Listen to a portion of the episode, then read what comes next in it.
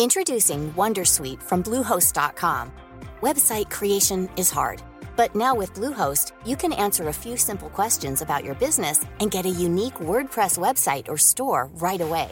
From there, you can customize your design, colors, and content. And Bluehost automatically helps you get found in search engines like Google and Bing.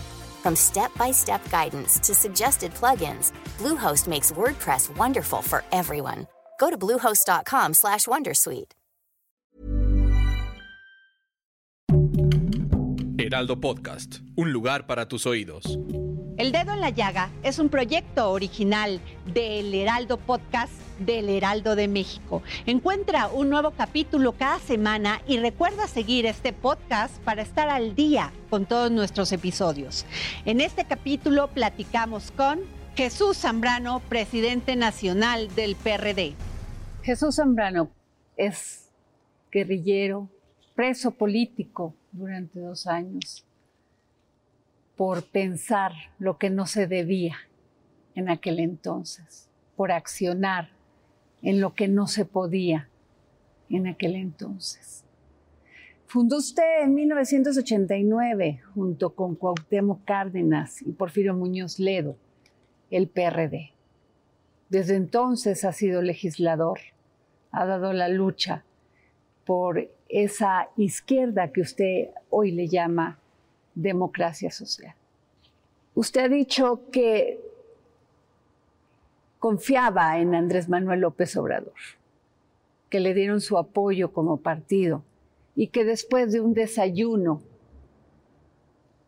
en 2012, él dejó de participar en el PRD. Desde entonces, ¿qué ha pasado, José de Jesús Zambrano? Desde ese desayuno, en primer lugar, qué gusto estar aquí contigo, Adriana, eh, poniendo el dedo en la llaga, como le llaman. Eh, pregunto, ¿desde ese desayuno de 2012 o desde cuándo? ¿Qué ha pasado? Desde ese 2012 y si se arrepienten en el PRD de haber apoyado a aquel entonces eh, líder político que había sido jefe de gobierno y que había participado con ustedes muy de cerca. Mira, primero, desde ese desayuno de 2012 yo no he tenido ninguna comunicación absolutamente con Andrés Manuel López Obrador. Esa fue la última vez que nos vimos y estamos hablando ya prácticamente de nueve años y medio. La historia de nuestro país ha transcurrido así como la conocemos y no hay que tratar de tergiversarla.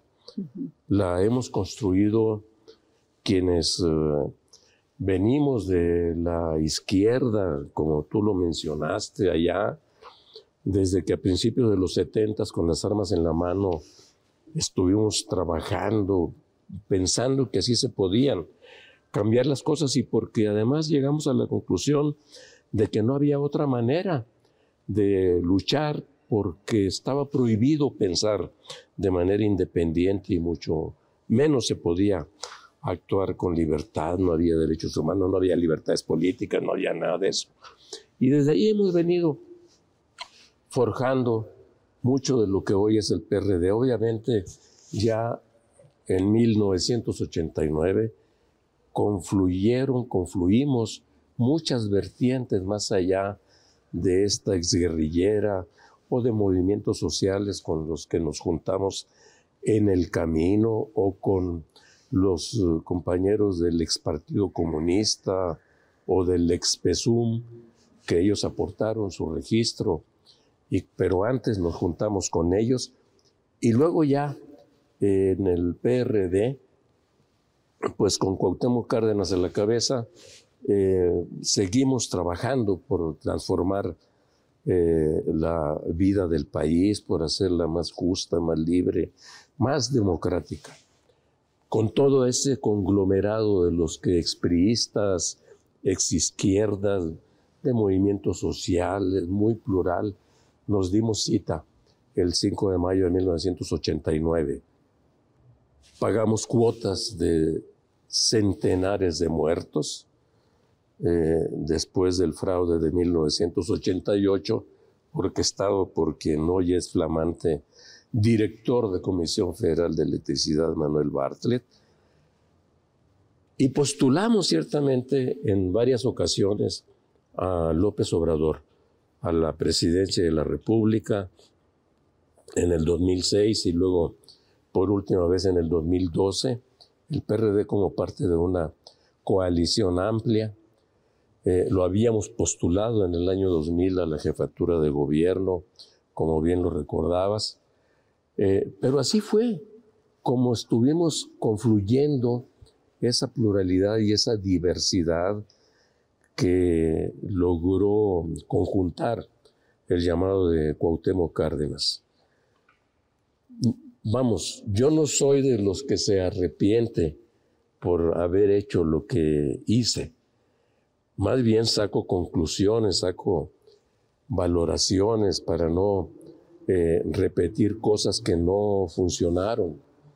Porque con Andrés Manuel como jefe de gobierno primero, la Ciudad de México, y luego después como candidato, pues logramos levantar un movimiento amplio, pero las cosas empezaron a desvirtuar en el camino, sobre todo después de 2006, cuando López Obrador se negó a aceptar un resultado que había sido calificado por muchas razones como fraudulento, del que surge eh, como presidente de la República Felipe Calderón, pero las eh, instancias institucionales de nuestro país, el Tribunal Electoral, los órganos electorales en su conjunto, habían dado su veredicto y la diferencia había sido de menos de un punto. Había un gran movimiento social, millones de gentes en la calle que habían salido eh, a buscar cambiar por vía pacífica el país.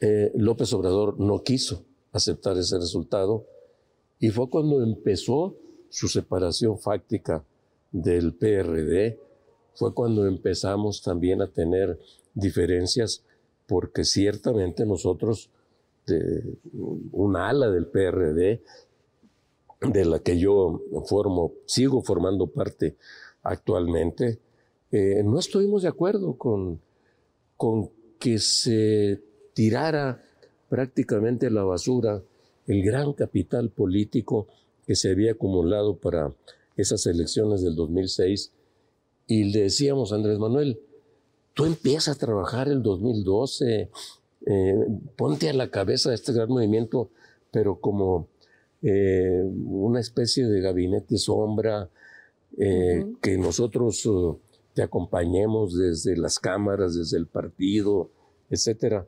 Pero él prefirió primero lanzarse a lo que conocimos como la toma del Zócalo, todo el centro histórico, reforma. ¿Ustedes estuvieron de acuerdo con Nosotros no estuvimos de acuerdo. ¿El PRD en aquel entonces? No estuvimos de acuerdo con eso, se lo dijimos, que iba a castigar a la Ciudad de México, que era la entidad que más votos le había dado para esas elecciones de 2006 y le dijimos, mejor canalicemos ese capital político de otra manera para organizar mejor al partido, para organizar a la gente y prepararnos para todo lo que sigue. Sin embargo, él dijo, la decisión está tomada. Él la tomó, él personalmente, individualmente, a lo mejor, pues aconsejado por gente que más de confianza que los que estábamos de ahí del PRD. Eh, es más, ni en el gobierno de la ciudad, yo participaba eh, eh, en el gobierno de la Ciudad de México en aquel entonces, ni, en el gobierno se sabía que iba a tomar esa decisión, fue absolutamente individual. Y entonces de ahí em, empezamos a, a tener distanciamientos, aunque apoyamos el plantón, porque había que estar allí del lado de los cuadros, de la militancia, de la gente que se sentía agraviada porque consideraba que había habido un fraude electoral. Eh, y luego, ya cuando llegamos al 2012, habiendo pasado por el 2009 con aquella fantochería del Juanito en Iztapalapa, eh, que ahí él incluso compitió, López Obrador, contra el PRD porque apoyó a otro partido contrario al PRD. Era momento en la mejor de haberlo expulsado del partido en ese momento, pero ya no queríamos nosotros volverlo a postular a él. Pero pues no había de otra, había que aceptar que así eran las cosas y caminamos. Eh, yo digo, así se dio la historia, así se dio la vida política misma de lo que fue la última vez que caminamos con Andrés Manuel. Mucha gente, por cierto, a propósito de, tu pregunta original, eh, me, lo llegó todavía a decir en las campañas del 2021, eh, cuando me veía en las plazas públicas, en los aeropuertos, porque estaba a punto de abordar un avión para ir a campañas como parte de la coalición que formamos del PRD con el PAN y con el PRI, y que, y que empezó a verse con mucha simpatía y que llegamos hasta más del 40% de los votos al final de cuentas. Pero mucha gente me decía, eh, especialmente en, centros comerciales donde pues, yo iba a comprar alguna cosa, o en aeropuertos, o ya subiéndome el avión y me decían, muy bien, qué bueno que se unieron. Pero ustedes, ¿por qué llevaron a este individuo a la presidencia de la República? A ver, nosotros no lo llevamos. Ustedes lo cobijaron durante mucho tiempo. Nos seguía reclamando mucha gente al PRD porque nos veían, o todavía no, nos, no sabían o sentían que no estábamos verdaderamente separados y que no compartíamos eh, todo lo que ya estaba sucediendo en esos ya prácticamente tres años del actual gobierno. Jesús, sin embargo, sí hubo una incisión ahí, o sea, se dividió el partido. Sí, claro. Se vino unos personajes con Andrés Manuel, otros se quedaron. Eh, sí afectó al PRD. Afectó brutalmente, te diría yo, al PRD. Fue partido prácticamente por la mitad. En su columna vertebral le dio un golpe la ruptura de López Obrador. Una parte muy importante de cuadros nacionales, cuadros locales, militantes del PRD, se fueron con el llamado de López Obrador para, para, para, para buscar la legalización de Morena, porque ya la habían venido conformando desde el 2006. Eh, y, pero todavía en la primera elección a la que fueron ellos solos y nosotros por separado, ellos como Morena, nosotros como PRD en el 2015, ellos tuvieron menos votación que el PRD. Y no fue sino hasta el 2018, cuando ya con López Obrador a la cabeza, como candidato hicieron campaña, pues que levantaron, y por todos los errores también que se habían cometido en el gobierno de Peña particularmente. ¿Qué errores crees, Jesús, que ha cometido el PRD? ¿Por qué no ha mantenido esa votación con la que se formó, con esta fuerza de 1989? Hemos tenido altibajos, hay que decirlo, Adriana, porque eh, con Cuauhtémoc Cárdenas, 2000, digo, 1988, estoy seguro que ganamos la presidencia de la República y que nos hicieron fraude con Bartlett como operador político. En 1989, un año después, se fundó formalmente el PRD. En el 91 fuimos a las elecciones intermedias de diputados federales y, el y ya como PRD con Cuauhtémoc haciendo campaña por los candidatos y tuvimos el 8.5% de los votos y luego después empezamos a levantar anduvimos rayando el 17, 20, 22% en elecciones posteriores. Eh, ¿Por qué luego empezamos a, bajar? Obviamente la, fractura, la ruptura que tiene Andrés Manuel con esta fractura que provoca el PRD, pues nos eh, divide una parte fundamental, prácticamente poquito menos de la mitad de la votación tradicional del PRD. Ahí empezó el asunto. Luego nosotros, pues no tuvimos, hay que reconocerlo así, la capacidad para estructurar bien al PRD, para que ya eh, sin Andrés Manuel con nosotros al frente eh, y que se salió también, rompió con nosotros Cuauhtémoc Cárdenas, eh, no tuvimos la capacidad de hacer un deslinde claro de que nosotros no estábamos con todo eso, que no compartíamos esas prácticas autoritarias, que no íbamos a consentir tampoco violaciones a los estatutos, a las normas internas del partido, que todo aquel que se acercara al PRD queriendo ser candidato, candidata, pero con antecedentes eh, negativos, pues no gratos, de vínculos indeseables con personajes eh, de la delincuencia, como sucedió con una candidatura en Iguala Guerrero, eh, que eso no debía de ninguna manera tolerarse, que no había que sacrificar eh, el, querer los, principios fundamentales del partido en aras disque de crecer. Eh, y, eso no lo supimos parar a tiempo. no, no, no tuvimos la capacidad de organizarnos y de armar una nueva narrativa. Eh, un error que cometimos, creo yo que fue un error, aunque después hay quienes dicen que no lo fue, pero fue que en el 2018 haber postulado a, Anaya eh, nos costó muy caro porque Anaya sí era un gran candidato, pero nunca fue un candidato de la coalición. Fue siempre un candidato del PAN, un candidato con su discurso y nunca se dejó arropar por el conjunto de la coalición y la gente del PRD no lo sintió suyo y ahí tuvimos otro bajón en la votación en el 2000.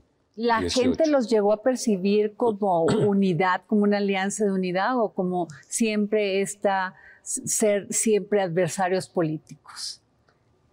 ¿Qué, diferencia hay de lo de Anaya, de haber postulado a Anaya, y en este momento que están formando otra alianza política con el PAN y con el PRI. Sí, yo creo que la, alianza y la coalición de 2018 era una necesidad. Ok. Sí. Y, Anaya no era mal candidato. Ok. Eh, al arranque de la campaña. Y se desnudó, por decirlo así, como un candidato que no se comportó como el candidato de la coalición. Error nuestro no haberlo advertido antes, error de, él haberse comportado así.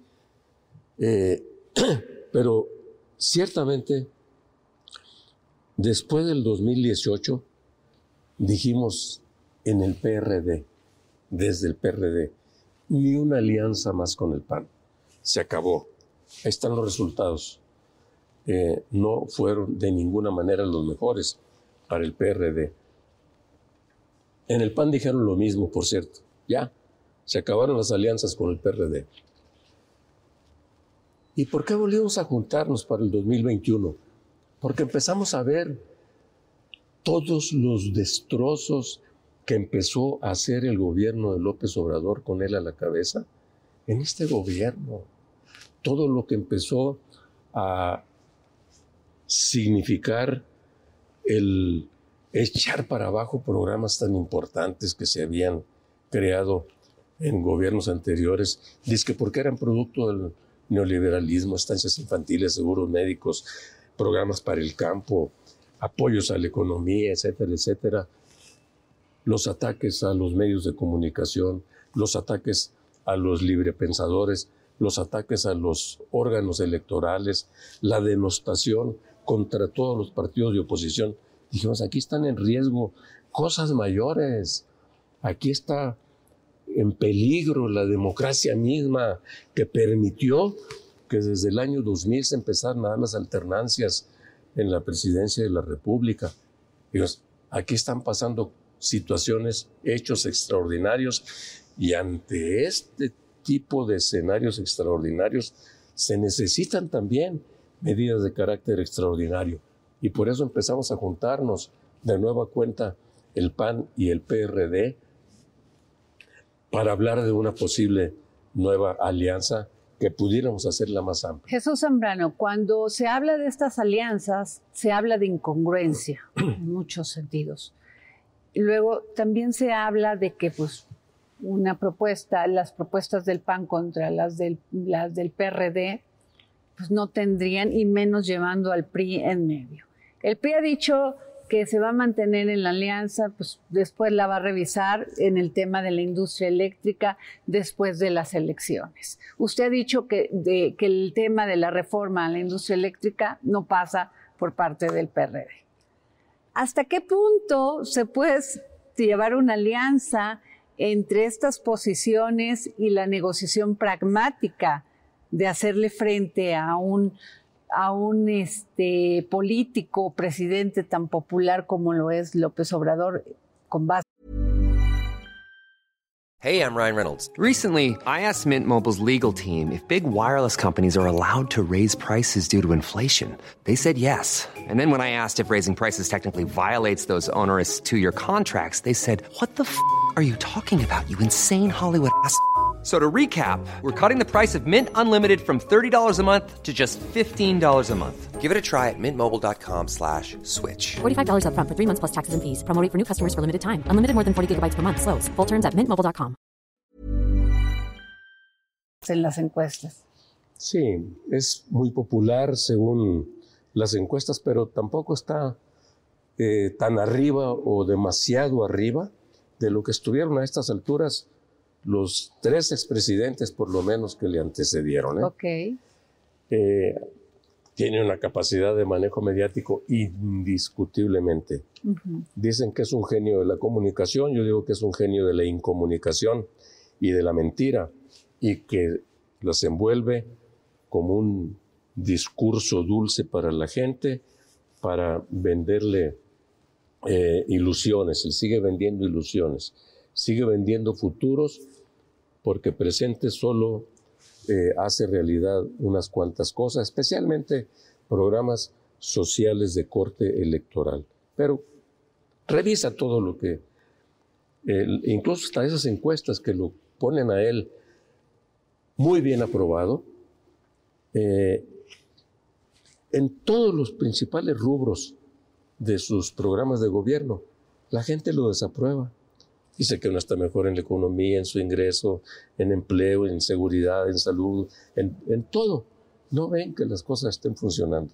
Pero todavía sigue teniendo la esperanza nuestra noble gente de, mexicana de que van a cambiar las cosas por fuerza. No, no es posible que se hayan, nos hayamos equivocado de nueva cuenta y le siguen todavía teniendo una suerte de paciencia.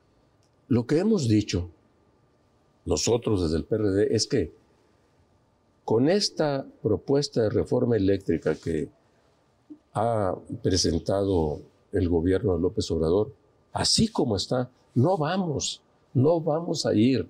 Así como nos opusimos a la reforma eléctrica energética eh, durante el gobierno de Peña, porque no contenía los aspectos que el PRD planteaba de que se contemplara una transición energética hacia energías limpias, de que se garantizara que habría tarifas más bajas en electricidad y precios más bajos en los combustibles, de que hubiera órganos reguladores fuertes y que permitieran el manejo de la rectoría real del Estado, que no, es, que no eh, su propiedad, sino la rectoría, y la votamos en contra nosotros en el PRD en aquel entonces, 2013. Eh, Hoy, peor están las cosas. Hoy hasta lo, lo que se ha avanzado por parte de inversión privada en energías limpias, lo quieren desaparecer. Y ahora menos con esta propuesta de reforma energética que no es solo eléctrica, porque va más allá de lo eléctrico, que hace el gobierno, eh, menos lo apoyaríamos porque lo poco que se logró avanzar en generación de energía eléctrica proveniente de fuentes limpias, no contaminantes, y que son resultado de una inversión privada, ahora eso lo quieren desaparecer.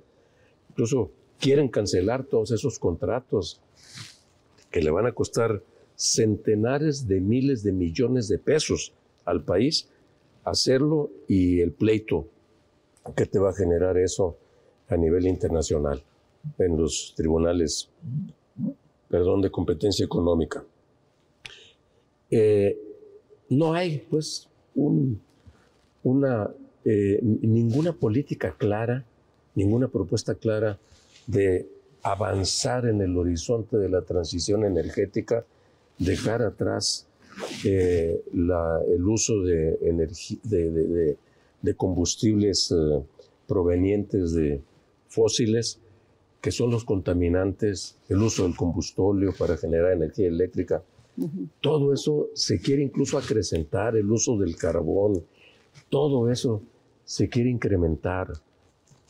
No podemos ir ya contra el medio ambiente, contra el futuro inmediato que le vamos a dejar a las generaciones venideras.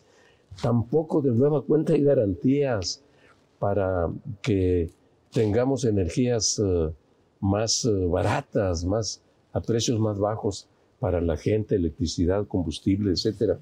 No, no la hay, al contrario. Lo que puede haber, según todo lo que se ve, es que vamos a tener que invertir eh, sin productividad en mayores subsidios para mantener una cierta estabilidad de precios, pero eso se va a acabar se acaba pronto y nos veremos metidos en crisis económicas mayores. Quieren desaparecer los órganos reguladores para regresar al monopolio absoluto de eh, la energía eléctrica eh, por el gángster este que tienen al frente de la Comisión Federal de Electricidad llamado Manuel Bartlett. Eh, y, quieren erigirse como en, los adalides del combate a la corrupción cuando dan muestra eh, de todo lo contrario. Entonces, si no hay modificación de todo eso, y porque además no quieren discutir, Adriana, nada para modificar absolutamente nada, otra vez están con la frase de no hay que moverle ni una sola coma. Pero como se trata de reformas constitucionales, las que ellos quieren hacer, tienen que ser acompañadas por la oposición, de la que el PRD forma parte. Y así no vamos a ir. El PRI tampoco va a ir así. ¿Tú confías en el PRI, Jesús? ¿Confías que después de las elecciones no vaya a cambiar de, de posición? No es tanto que confíe, Adriana, sino que ellos han dicho públicamente que con estas propuestas de reformas, así como están, no van a ir. Que están dispuestos a discutir para que si se modifican, ver en qué se puede ir. Pues es la misma posición que en esencia tenemos nosotros, por la que el PAN ha dicho por su cuenta, pero es muy diferente al discurso que seguimos escuchando del gobierno, de lo que les dijo el propio secretario de Gobernación a la bancada de Morena recientemente en el Senado de la República, que les dice, lo que hay que hacer aquí es defender el proyecto de la transformación que propone el presidente López Obrador y nada de andar haciendo acuerdos con la oposición. Entonces, ¿para ¿de qué diálogo se trata cuando hablan de sentarnos a platicar? y con todo el pragmatismo necesitan los votos para Por supuesto. Yo no me imagino al PRI, lo voy a plantear de otra manera, eh, diciendo, ok, ya pasaron las elecciones de 2000, de, de este año, 2022. Y ahora sí, le vamos a dar los votos a López Obrador, al gobierno, para que saque su reforma eléctrica, porque ya nos permitió que ganáramos en algunos estados de la República los gobiernos. Primero, ellos van a hacer todo lo posible para no dejarnos ganar ni una sola. Otros serán los resultados electorales. Segundo, a ver, que la gente que votó por el PRI eh, ahora vuelva a votar, ¿crees que creen los priistas que habiendo engañado a la gente con un discurso así, a la vuelta de unos cuantos meses, le digan, no, siempre sí vamos a ir con esas reformas al fin y al cabo que ya nos dejaron que ganáramos unos cuantos estados de la República. Además, con eso se rompería absolutamente cualquier posibilidad de caminar juntos en el 2024. Lo que ellos han venido diciendo, los priistas, que sí quieren hacerlo.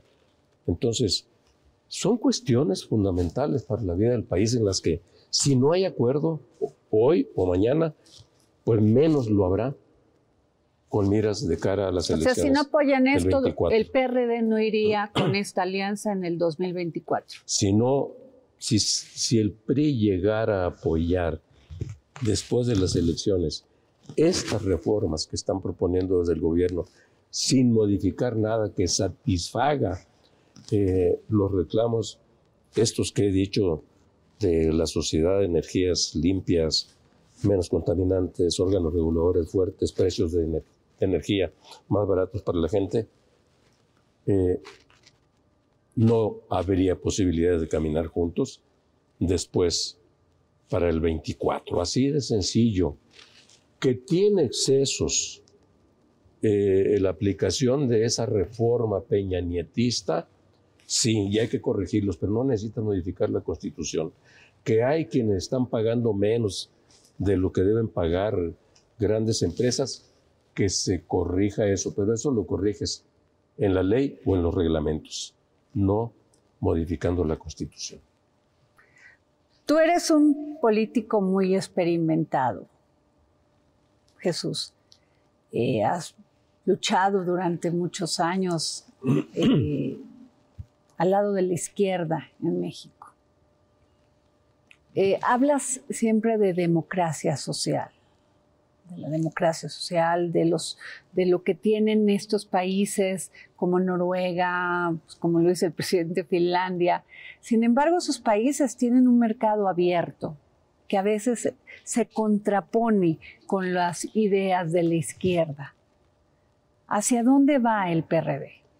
Nosotros hemos planteado asumir los principios y postulados fundamentales de lo que genéricamente se ha conocido como la socialdemocracia, que lo que busca, al final de cuentas, no es la construcción de una sociedad socialista, como lo llegamos a plantear nosotros desde la izquierda anterior, sino reformas al sistema actual que eh, permitan una mayor intervención del Estado y que tengamos una participación del mercado tal que permita regular y evitar sus excesos, por decirlo así, que nos permita tener, con tener los recursos suficientes para llevar adelante, implementar políticas sociales elementales que siguen postulando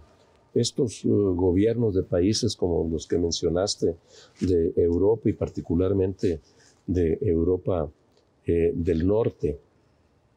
Eh, y nosotros decimos, debe haber un sistema de salud fuerte, debe haber un sistema de enseñanza de salud fuerte público, un eh, sistema de enseñanza pública de calidad, debe haber un conjunto de programas de carácter social, de apoyo al campo, a los productores del campo, de eh, garantías de mayor, de pensiones, de un sistema de pensiones más sólido para quienes entran al retiro después de haber trabajado toda su vida. Sí, eh, y de eso tiene, eso lo tienen que entender también los inversionistas privados, lo tenemos que entender todos para contribuir de una mejor manera y mayor manera a la hacienda pública del país. Bien, para que haya recursos, pero que tienen que invertirse también, Adriana, en infraestructura física, para todo lo que se requiere para el desarrollo del país, de apoyo a las micro, pequeñas y medianas empresas para que tengan la capacidad, primero, de sobrevivir a una situación de crisis, de recesión como la que ya tenemos en México, y para eh, mantener los empleos y mantenerlos en esencia, sin, sin cambios, para evitar, por lo tanto, que eh, vayan a la pobreza más millones de personas de las que ya tenemos. Y para que la economía crezca. Si no hay crecimiento de la economía, no va a haber tampoco crecimiento del empleo. Todo eso se puede lograr, sí, y, se puede lograr, desde luego, con economías abiertas, para decirlo así como tú lo preguntas, pero con regulación del ah, mercado para evitar los excesos. Ahí te pregunto una cosa, Jesús. Eh, el gobierno nunca ha sido buen empresario. En general. Ah, en general. Y a muchos inversionistas el tema que se plantea sobre la intervención del Estado en la economía, pues dicen, se asustan, dicen, no son buenos empresarios, no entienden cómo funcionamos los empresarios. Y eso es lo que asusta de estos este, gobiernos socialistas. Sí, de esos gobiernos socialistas. Eh, pero hemos tenido gobiernos socialdemócratas muy exitosos. Hoy, por cierto, regresa al gobierno en Alemania, el país más poderoso económicamente de la Unión Europea, eh, para hacerse cargo un eh, socialdemócrata de ese gobierno. Eh, lo hicieron países que tuvieron muchísima pujanza económica y social en años, en décadas anteriores, como fueron Francia, la propia España que se incorporó después, Alemania que ya lo mencionábamos, los llamados Países Bajos, Noruega, Finlandia, todos los países escandinavos, tuvieron gobiernos socialdemócratas. Pero luego vino pues toda una ola conservadora en donde dijeron, es que es demasiado onerosa la carga de todo eso por parte del Estado y ahora hay que empezar a sacar al Estado a privatizar lo público y a que sea el mercado el que rija eh, la ley con las leyes económicas sin ninguna intervención del Estado y ve las cosas también que han provocado las crisis brutales que se han dado, como la que vimos eh, en Estados Unidos hace apenas unos cuantos años, sí que nos impactaron a nosotros, las recesiones económicas que se han tenido en distintos países. Tiene que haber un término medio, Adriana, que, en el que eh, el, el, gobierno, el ser rector de, de asuntos fundamentales, como el energético, por ejemplo, no le lleva, no, no se confunda, no se debe confundir qué es lo que están haciendo estos señores del gobierno actual. No se debe confundir rectoría con propiedad del Estado. Ok. ¿Sí? Si el Estado quiere volver a ser propietario de todo, como lo fue hasta de cines y de un conjunto de, de cosas, eh, nos vamos a estar equivocando. Esa, esa vuelta de tuerca hacia atrás es imposible. Pero también los grandes eh, inversionistas, los grandes eh, empresarios de nuestro país, cada día, cada vez han ido entendiendo más que se requiere de un Estado que regule, de un Estado que genere condiciones con reglas claras, de un Estado que respete él mismo el Estado de Derecho para que dé confianza jurídica para las inversiones. Yo te diría, muchas de las cosas que hoy están pasando de fugas de miles y miles de millones de pesos de capitales que hemos tenido en los años que van de este gobierno y que se han acrecentado ahora con esta eh, propuesta de reforma eléctrica es porque dice, eh, voy a desconocer todos los contratos, los voy a expropiar. Entonces la gente dice, ah, caray, qué seguridad hay en un gobierno como este. Nosotros no estamos de acuerdo con eh, gobiernos que plantean este tipo de decisiones. Hay que construirlo de consenso. Las políticas públicas, las políticas económicas, hay que construirlas de consenso y de la mano con el empresariado de nuestro país, que debe entender también que la profundización de la brecha de desigualdad social no le conviene a nadie.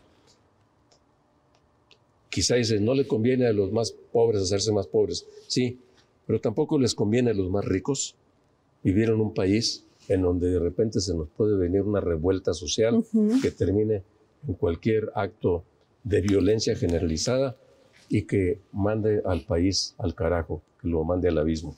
Eso es lo que hay que evitar. Este hombre, por cierto, que no tenemos al frente de la presidencia, está llevando al país al abismo y piensa que está haciendo eh, el mejor gobierno del mundo, ¿no? Entonces, eso no lo queremos nosotros. Tomamos absolutamente distancia de eso. ¿Cómo quieres ver al PRD? Lo quiero ver como un partido fuerte, un partido socialdemócrata que enarbola las mejores causas de la gente, que eh, regrese a ser eh, de militantes libres, de libres pensadores, que se organicen también libremente, eh, que sean integrantes de nuestro partido, liderazgos sociales de la sociedad civil, que vengan a enriquecernos con su pensamiento y que juntos podamos enarbolar eh, las banderas, las luchas por la libertad de las mujeres, de los jóvenes a un mejor futuro, de educación de todo tipo, de la diversidad sexual, de los eh, micros pequeños empresarios, de los artistas, de los comunicadores. Queremos ser el, partido que enarbola todo, todo esto. Eh, es decir, el partido de las causas sociales, pero comprometido también al mismo tiempo con los principios fundamentales de la democracia, de los equilibrios de poderes, del respeto a las instituciones, del respeto al Estado de Derecho y que no se riñe con nuestra vocación social. Nada de esto. Gracias. José de Jesús Zambrano. Agradecemos las facilidades otorgadas para esta grabación al Museo Interactivo de Economía. Tired of ads barging into your favorite news podcasts? Good news. Ad-free listening is available on Amazon Music for all the music plus top podcasts included with your Prime membership. Stay up to date on everything newsworthy by downloading the Amazon Music app for free or go to amazon.com slash news ad free. That's amazon.com slash news ad free to catch up on the latest episodes without the ads.